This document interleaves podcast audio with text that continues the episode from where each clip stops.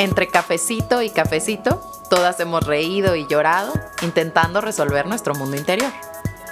Acompáñanos en este espacio, donde entre una plática y otra exploraremos nuestras emociones para conocernos mejor. Yo soy Clara Valles. Yo soy Nidia Cordero. Bienvenidas al Cafecito Emocional.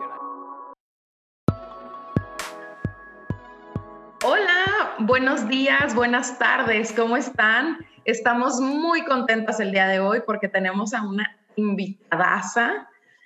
yo tuve el gusto de conocerla como mi maestra.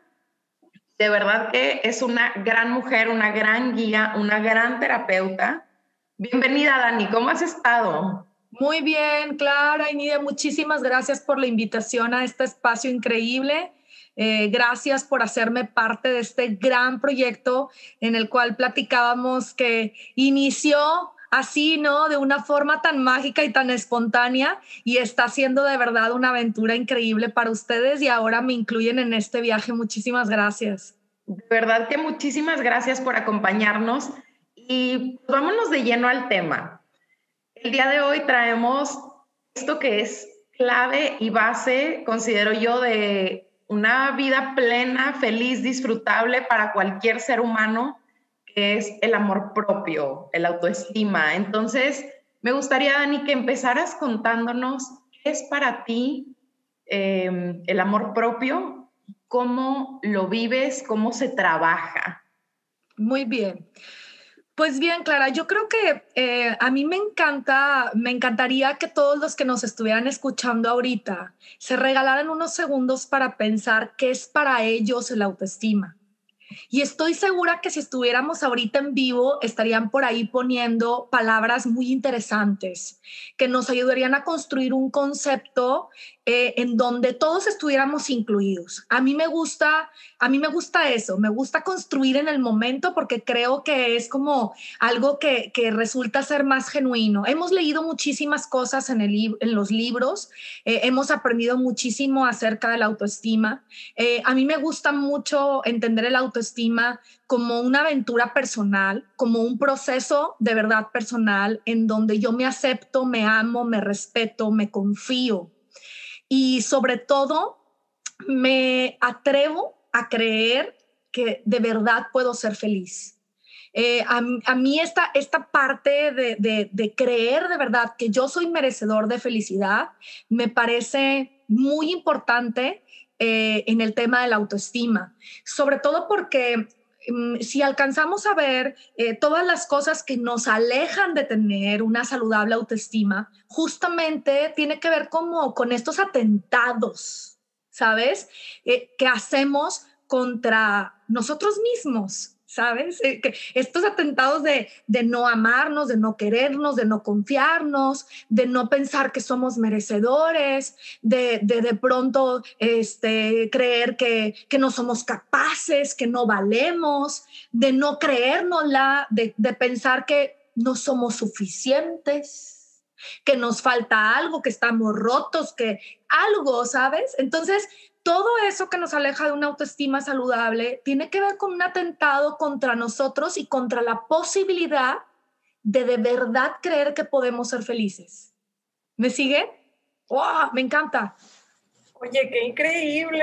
Me, encanta este tema porque, bueno, es algo que tenemos que trabajar todos, ¿no? Y, a ver, yo voy a hablar por mí, pero siento que el año pasado, tan difícil que tuvimos, tan, tan random que tuvimos, bueno, al menos para mí me llenó de mil inseguridades, me, me llenó de muchos miedos, porque la realidad es esa, llegué a tener mucho miedo, mucha angustia, mucha incertidumbre, que hasta hoy sigue. O sea, el semáforo cambia a veces a un color, cambia a otro color, no sabes por cuánto tiempo va a estar.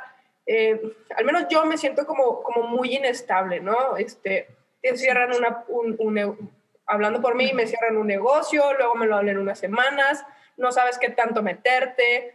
Eh, no sé, eh, siento que, que, es un tema súper importante que podemos todo, como, como tú dijiste, empezar a, a, pensar en uno mismo y qué significa y cómo ha sido nuestro camino.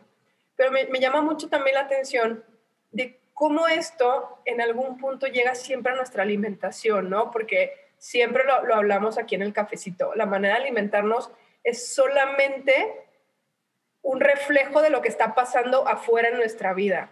Y, y yo creo que cuando dejamos de cuidar nuestra alimentación, de cuidarnos a nosotros mismos, es parte de esa falta de autoestima y esa falta de amor propio que nos tenemos. ¿Qué, herramientas o, de qué manera podrías tú darnos algunos tips a, quienes nos están escuchando, a, a, nosotras mismas? ¿Cómo se trabaja? ¿Cómo se trabaja? O sea, ¿qué hay más allá de la autoestima? Sabemos el concepto, cada uno empezamos a trabajarlo en, cuanto a nosotros, pero ¿qué sigue después de eso? ¿Qué, ¿Qué, sigue después de saber el concepto? Como decir sobre qué pilares se sostiene la autoestima. Bien. Eh, yo creo que el, camino de, trabajar la autoestima y el, el, panorama que nos ofrece es muy amplio, pero vamos, vamos a, a, observar que en ese, en ese panorama tan amplio, sí, podemos distinguir, como bien dices, Clara, algunos pilares, ¿no? Puntos importantes que podemos revisar y que, y que lo manejan de diferente manera en, muchos libros y muchos teóricos, pero a mí me gustaría resaltar algunos que al menos en mi trabajo personal han sido muy importantes, ¿no? Ahorita hablaba por ahí, este, Nidia, ¿no? Del tema de la alimentación, ¿sí? Yo creo que una parte importante tiene que ver con justamente el cuerpo, ¿sí? Eh, hay, hay un, proceso eh, importante de aceptarnos, en todas nuestras dimensiones y una de las dimensiones más importantes es justamente la dimensión del cuerpo físico presente en esta tierra, ¿no? Y de qué manera nosotros lo estamos alimentando es, como tú lo decías, un reflejo de muchas emociones, de, mucha, de, muchas situaciones que estamos transitando, que muchas veces no son saludables y que podrían entonces tener un impacto en nuestra dimensión física. ¿no? Por otro lado está el tema de la aceptación, de la aceptación de quién soy, pero de la aceptación de quién soy con mis soles y con mis lunas, ¿sí? Con mis días buenos y mis días malos, con mi yin y mi yang, con mi, con mi, con todas, con todas mis carencias, pero también con, con todos los espacios luminosos, ¿no? Que yo puedo llegar a tener y que yo ofrezco. La aceptación trae un proceso muy interesante que tiene que ver y que está muy, muy de la mano con el tema de la culpa, ¿ok? Y es que muchas veces aceptar que somos bellos o aceptar que somos inteligentes o aceptar que somos chingones o chingonas nos trae culpa porque además vivimos en una sociedad y en una cultura que parece que eso no está chido. Entonces, ¿cuántos de nosotros aceptar que podemos, aceptar que somos, aceptar que creemos, nos trae rollo, nos trae culpa y nos trae remordimiento? Y muchas veces esta parte del trabajo con la culpa, el remordimiento está íntimamente ligada con la aceptación y si no se trabaja la culpa, entonces no termino de aceptar. Y por eso Nidia sabe mejor que yo, pero luego por eso el tema de la culpa nos lleva a tener actos, si me explico, justamente en la alimentación que están relacionados con todas estas emociones, ¿ok? Ahora, ahorita Nidia mencionaba el tema de cómo nos alimentamos y a mí me gustaría mucho también hablar de que eh, la nutrición no es únicamente desde aquí, ¿no? O sea, la nutrición es desde acá y es desde acá y es desde acá y es desde acá Tiempo, porque solo nos están escuchando y nosotros te estamos viendo. Ah, perfecto. Entonces, es en todos lados, ¿no? Es desde, desde la mente, desde los ojos, desde la boca, desde el corazón y también la alimentación viene desde la actividad sexual que nosotros tenemos con toda la gente con la que nos estamos relacionando. Entonces, eh, eh, eh, la nutrición viene por todos lados, ¿no? Ahora, ¿qué otro pilar yo, yo vería que es, es muy importante? El tema del merecimiento. ¿sí? El verdaderamente creer que soy merecedor. ¿De qué? De lo que decía al principio, de la felicidad. ¿Cuántos de nosotros de verdad, de verdad queremos tener experiencias de felicidad, pero no creemos que lo merecemos? O estamos eligiendo nuestro camino circunstancias y relaciones que no nos permiten de verdad avanzar o vivir una vida en plenitud. El tema del merecimiento es un pilar importantísimo. sabes que ahorita que Dani habla del merecimiento, me recordó que eh, yo también en la terapia les entrego un decreto del merecimiento que Dani eh, me compartió. Es hermoso, hermoso, hermoso. a mí en realidad fue como ese primer contacto con el merecimiento, o sea, o con poner el merecimiento como un concepto y como algo que se tiene que trabajar, porque aún yo no lo tenía tan consciente y yo me acuerdo haber pensado en algún momento, pues es que yo, yo no me siento como que no merezca. Y una vez que lo analicé, la verdad es que para mí el proceso de autoestima ha ido muy de la mano con el, el tema físico y de la imagen corporal. Yo me acuerdo haber tenido muchas broncas de, relacionadas entre, el, o sea, ya que lo hice consciente, dije, oye, pues es que por un tema de imagen corporal, yo no me sentía merecedora. O sea, está, está bien cañón y, y, me animo a compartirlo porque creo que es algo muy común. Más ahorita que el foco está bien puesto, el spotlight en, ser, en verte, entre comillas, físicamente perfecta y ya no solo es un cuerpo flaco, sino un cuerpo super fit, comer como clean eating o una cosa así. Y entonces si no hago todo eso, no merezco, no me considero merecedora. ¿Qué, ¿Qué, condicionantes, Clara, tenemos en nuestra vida para pensar, pensar que no merecemos? Y ahí va, ¿eh? Está el tema de vivir en una cultura, soy mexicana, no merezco, soy mexicano, no merezco. ¿Cuántos no tenemos ese chip, eh? Dos, soy mujer, no merezco. Si estamos, eso, uff, tela que cortar, gente, tela, tela, tela, soy mujer, no merezco. Tres, ¿no? Este, no, soy menor, no merezco. no, todavía no tengo la edad para merecer. ¿Sí? ¿Sí? ¿Les, ¿les suena? Órale, ¿no?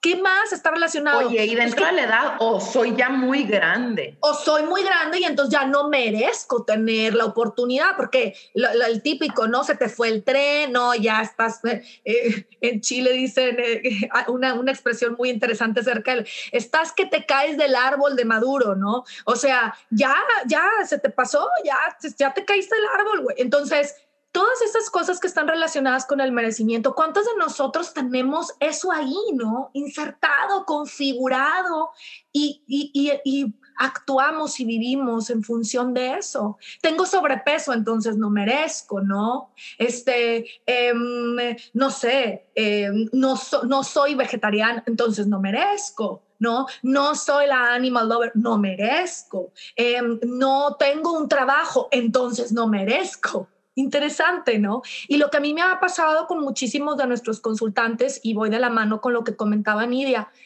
ahorita no estoy chida, ahorita no estoy chido, entonces no merezco tener una relación. Interesante, ¿eh?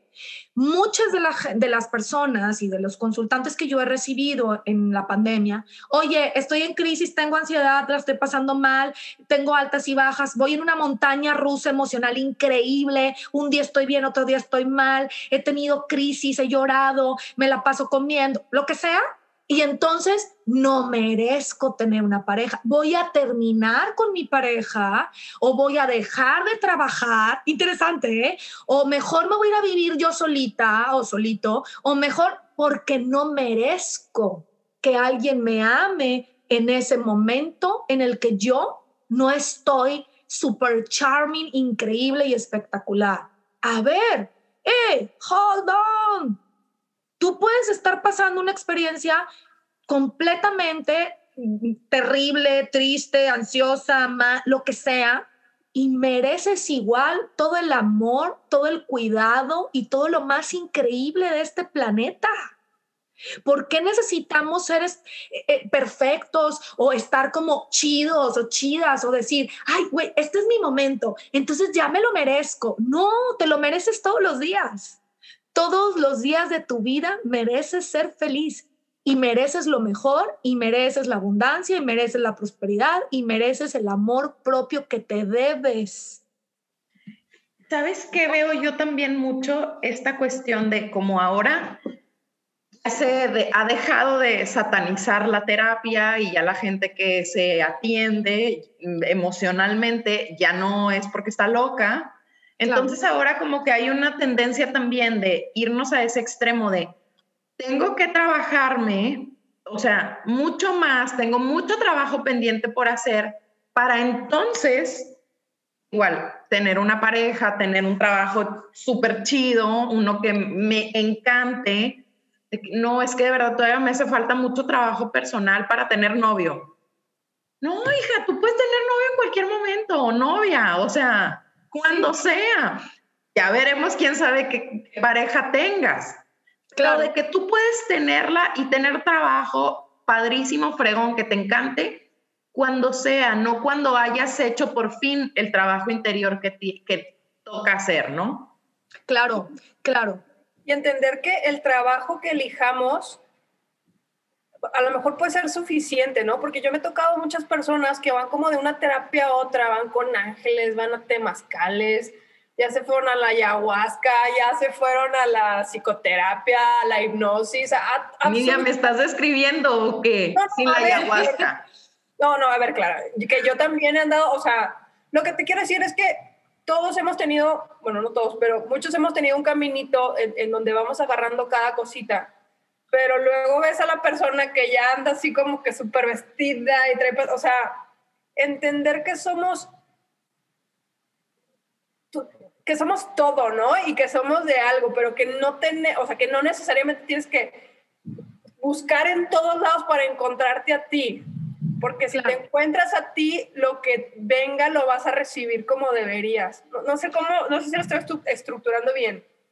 Sí, sí, sí. Yo, yo, yo creo que, eh, como, como dice por ahí una frasecita, ¿no? Que algunos de nosotros hemos leído, em, que la voy a citar seguramente muy mal, pero ahí, ahí, me, ahí me ayudan, si ustedes se acuerdan de esta, de eh, si te quieres, si te quieres encontrar, ¿no? El mejor camino es hacia adentro. Es decir, ir hacia adentro eh, da muchas respuestas, ¿no? Y esta parte de la autoestima, justamente como lo decía, es una experiencia íntima, es una experiencia personal, es una experiencia propia y es una experiencia en donde el trabajo para cada uno va a ser completamente distinto. Sí, ahora sí va a ser importante a lo mejor que revise estos pilares, que puedo agregar también el tema de la confianza con uno mismo y del sentirse capaz de que puedes lograr las cosas. ¿Cuántos de nosotros no confiamos en nosotros? Y al mismo tiempo no creemos que somos capaces de lograr los propósitos u objetivos que tenemos. Y esto nos bloquea, esto eh, funciona como una piedra enorme que no nos permite avanzar, ¿no? Entonces, estos, estos pilares van a estar presentes por ahí, pero yo he encontrado en el camino que indiscutiblemente cuando uno va hacia adentro se encuentra con cosas se encuentra con cosas que yo podría asegurar y a veces afirmo así, esto no viene en el libro, esto no viene en el libro.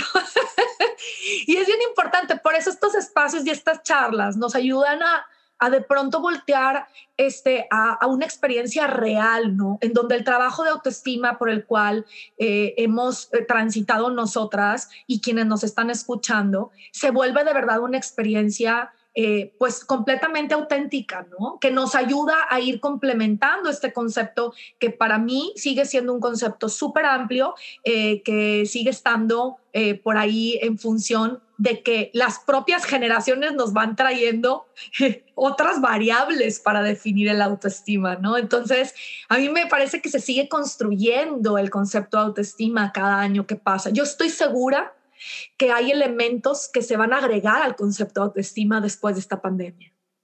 Segurísima.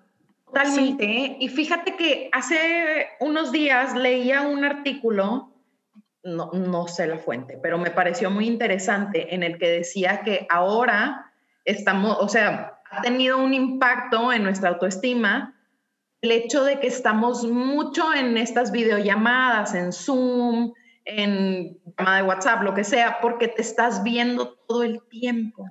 Sí. Entonces tienes mucho más tiempo para encontrarte los defectos. Sí. Es súper cañón eso. Sí. ¿Sabes qué? Regresando también un poco al concepto de autoestima, a mí me pasaba mucho, como antes de empezar en este camino, de que dicen, sí, lo más importante es trabajar tu autoestima pero yo decía, ¿cómo se trabaja? O sea, sí, ya sé que necesito trabajarlo y ya me encontré ahí dos, tres cosas, o cuatro cinco, pero cómo se trabaja. Y creo que estos puntos que has dado, Dani, son como muy clave. Y revisar qué hay de eso en nosotros. Sí.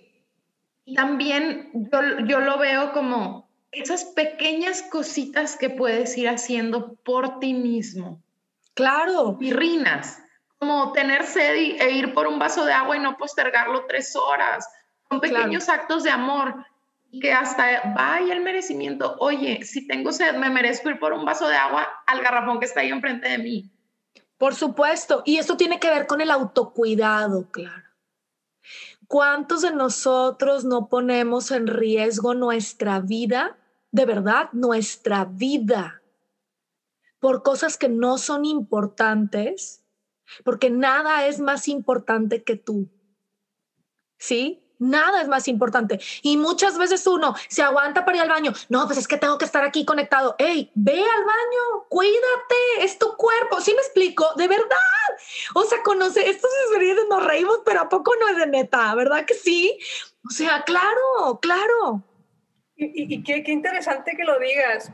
Eh, a mí me, me considero que me gusta mucho cuidarme, ¿no? Cuido mucho mis horas de sueño, cuido mucho mi entrenamiento, trato de cuidar mi alimentación no sé, como estas cositas, pero luego, no sé si les ha pasado a ustedes que, que llegan personas y es como de, es que qué egoísta eres.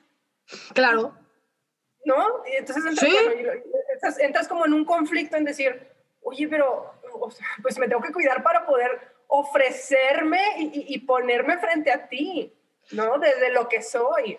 Totalmente. Y esta, esta experiencia del autocuidado también lo quiero, lo quiero comentar, sobre todo por si las personas que nos están escuchando están, eh, eh, están en México o están en una cultura inmersa de América Latina, en donde el autocuidado en la mujer no es, no es, no es, no es importante. O sea, de hecho, de hecho, e, el amor luego está configurado desde un sacrificio desde un sacrificio en donde la mujer no se cuida, en donde si ya eres mamá, pues ya ni modo, todos los hijos, ¿no? Y ves a Sarita García en las películas calentando las tortillas para 40 personas, pero ella nunca se sienta a comer. ¿Sí me explico? y este... dices eso. Sí.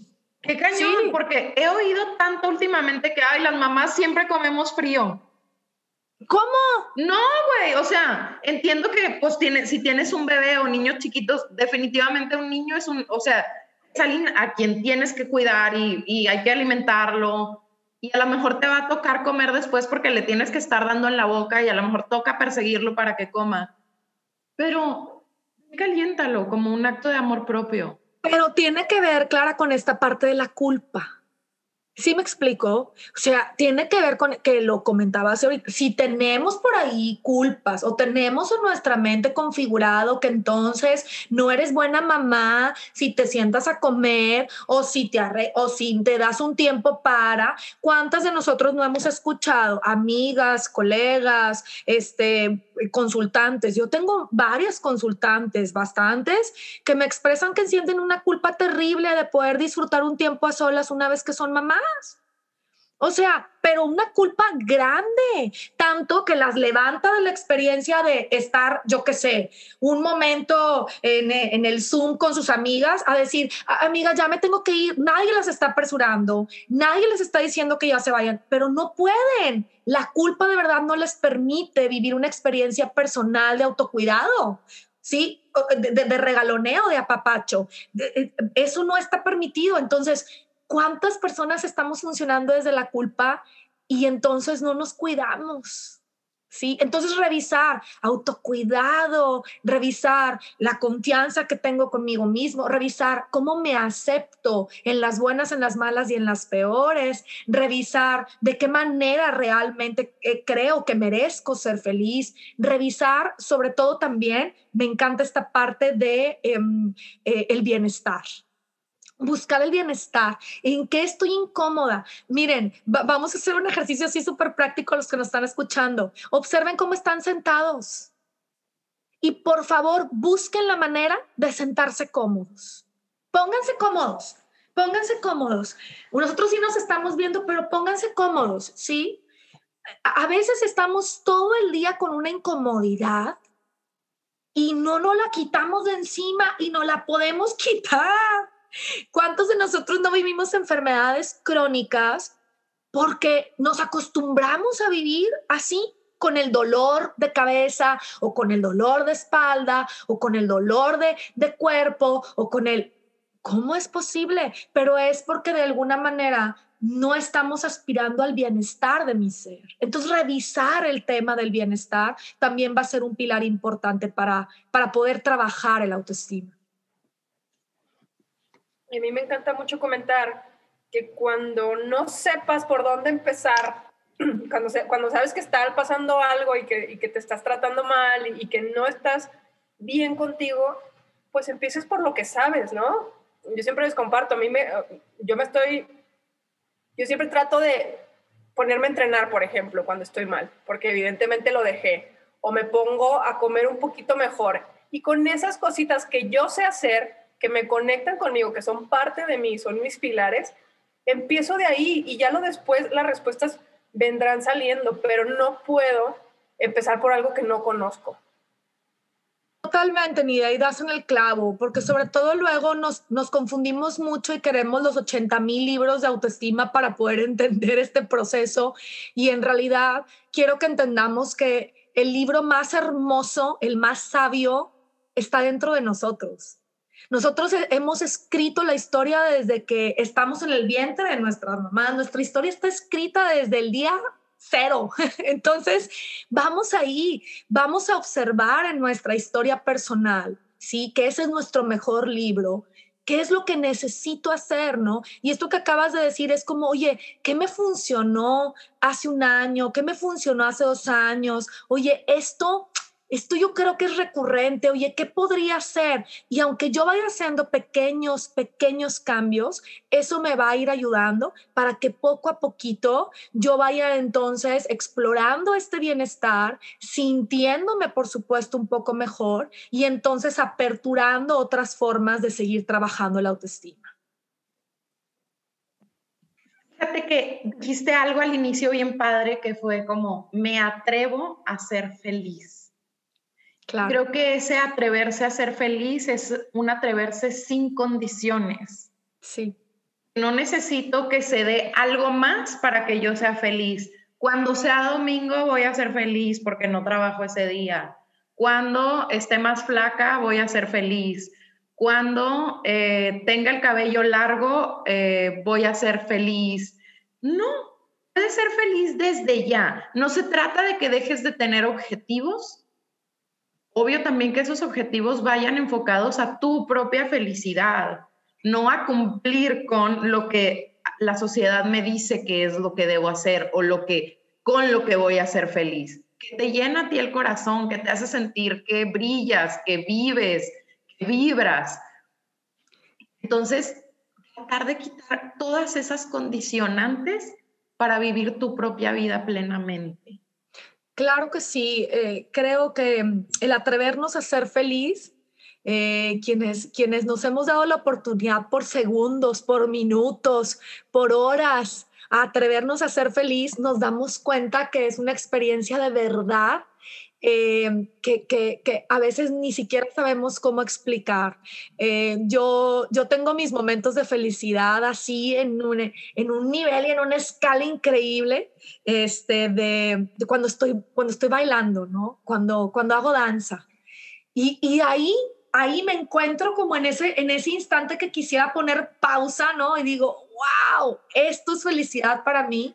Y yo creo que muchas veces olvidamos repetir esas experiencias y hay que retomarlas. Hay que vivir más experiencias que nos traen y nos conectan con esa felicidad eh, interior. Eh, para poder entonces luego llevar esa felicidad a otras esferas de mi vida, ¿no? Y permear todo, todo, todo de eso que, que bonito que estoy sintiendo.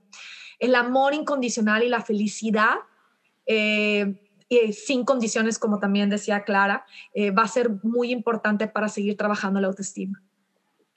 Qué bonito. A mí me encanta tener, tengo una frasecita que uso ahí en, en, mi Instagram que dice que lo que sea que hagas, pero que te haga feliz. Claro, claro, por supuesto que sí. claro, me encanta. Fíjate que me surgió ahorita como una, una cuestión que siempre se habla de que las autoestimas similares se atraen o vibran juntas. Eh, y no solo en tema de pareja, sino también de amigos, de la gente con quien convives, de tu círculo social. ¿Qué opinas de eso tú, Dani? Mira, yo creo, yo creo que la experiencia de trabajar el autoestima em, te ayuda a actuar y a vivir de verdad en una benevolencia y en una autocompasión y en una empatía para contigo mismo, por supuesto, en esta, en esta compasión vivida desde, desde ti, pero también para con los demás, ¿no? que luego, Clara, te ayuda a conectar con gente que está viviendo las mismas experiencias que tú. Es decir, e, e, es fácil sentirse atraído, es fácil sentirse cómodo, eh, sentirse, sí, así como a gustito, ¿no? Con gente que está también caminando, eh, a lo mejor de forma paralela, ¿no? Eh, pero que está caminando por donde tú vas o que ha caminado por donde tú estás caminando. Em, y yo creo que, que ese es el efecto del amor propio, ¿sí? Que cuando tú te amas mucho, el encuentro con el otro es una experiencia ay, honesta, es una experiencia transparente, es una experiencia en donde no hay necesidad de ponernos ninguna máscara, ninguno de los dos, para entonces agradarnos. ¿Me sigues?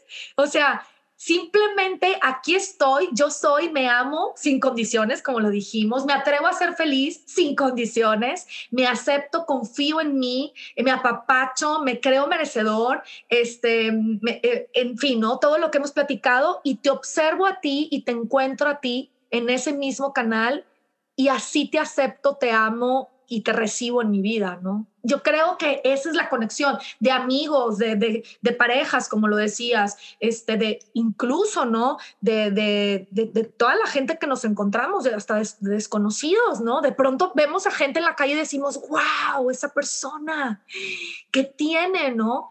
Tiene que ver con una, con una experiencia honesta y transparente de ir sin máscaras, eh, creyendo que en realidad soy esto y que recibo, merezco y entrego el amor incondicional que vivo todos los días.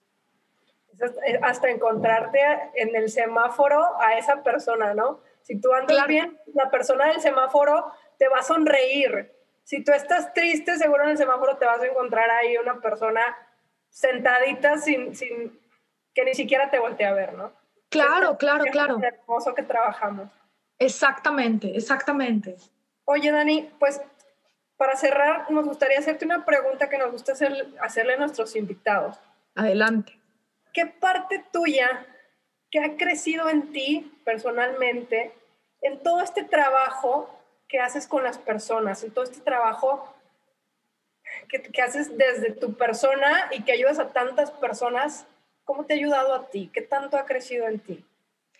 Mira, em, yo puedo decir de verdad con toda honestidad que una de las cosas más hermosas en este trabajo de poder acompañar eh, aventuras, eh, vidas, pedacitos de experiencia, situaciones, en, mi trabajo como psicoterapeuta, este, una de las cosas más bellas es encontrarme con eh, tantos maestros, con tantos maestros que desde su experiencia me han permitido de verdad, de verdad, em, pues leer, ¿no? En sus historias lo que jamás he podido encontrar en los libros.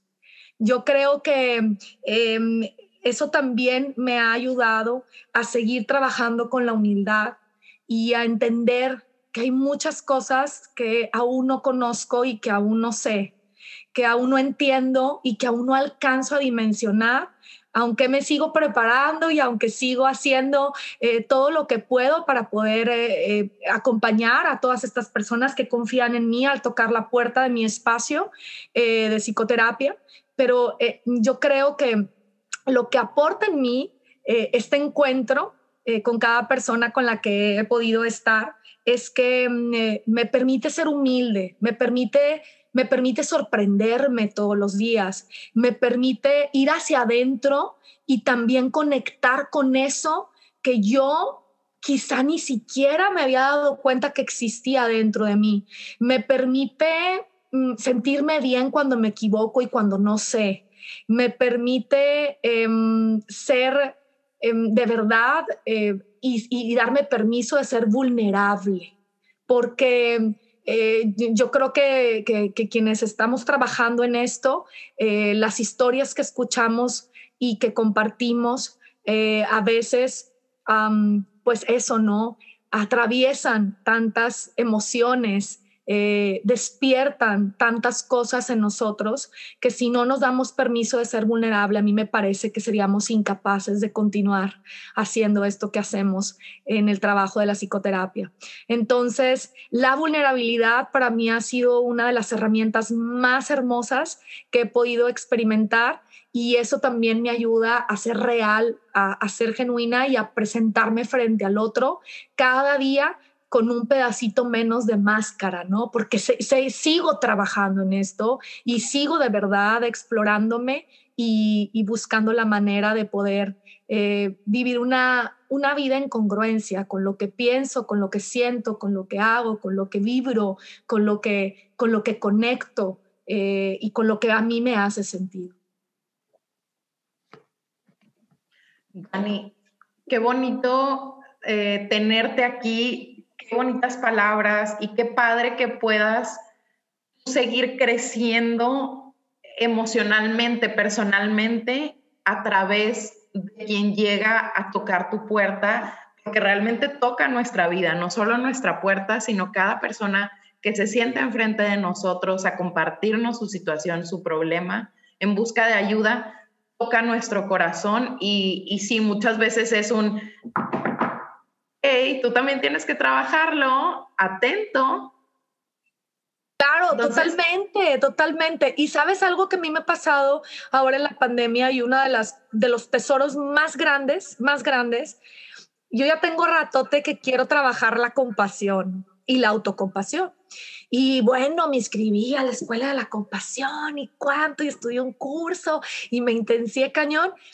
Y este año fue el regalo, el 2020 que pasó, fue el regalo más grande, trabajar la compasión, porque esta experiencia universal que seguimos viviendo eh, nos, permite, nos permite de verdad eh, escuchar a quienes estamos de este lado tantas historias, tantas y tantas historias tan distintas tan distintas sobre la experiencia de la pandemia, que lo único que me ayuda eso es seguir trabajando la compasión y la autocompasión.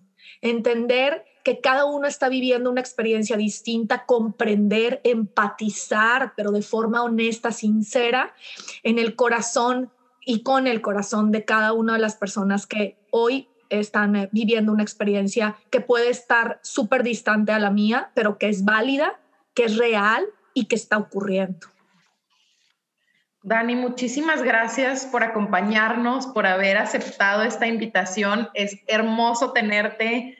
Em, te tengo muchísimo cariño, muchísimo agradecimiento por ser una gran maestra de vida, no solo de escuela.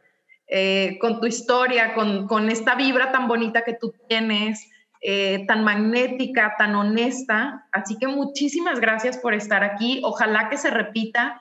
¿Cómo te pueden encontrar en redes sociales? Estamos por ahí, mi querida Clara, gracias a ti por, por la invitación y a Nidia por abrirme este espacio. Como se los dije antes de despedirme, les quiero aplaudir, de verdad, aplaudir de corazón. Yo no me atrevo a hacer esto, yo no me atrevo, pero me encanta que me inviten porque yo creo que estos espacios son de verdad súper necesarios. Eh, yo todavía no he explorado esta parte, apenas estoy iniciando con mi página en Instagram, me pueden encontrar como Wontanara Wontanara Guantanara significa estamos juntos en África, eh, cuando se reúnen para danzar y cuando de pronto eh, te invitan a danzar al centro de un dunumba, eh, después de, bailar este, un solo y de terminar por ahí esa experiencia mágica de danzar enfrente de todos, los, los bailarines, los músicos se acercan, se tocan el pecho y te dicen Guantanara. Eso significa que estamos juntos, que vamos en el camino, que estamos aprendiendo y que, eso, que la experiencia de poder compartir y de ser todos uno eh, se, puede vivir de, de, una forma muchísimo más... Eh, increíble, ¿no? Entonces, Guantanara sí que por ahí me encuentran en Instagram. Este, soy Dani Dávila Rodríguez, me pueden encontrar por ahí y nos estamos por ahí también coincidiendo en otras experiencias más como estas. Muchísimas gracias a las dos.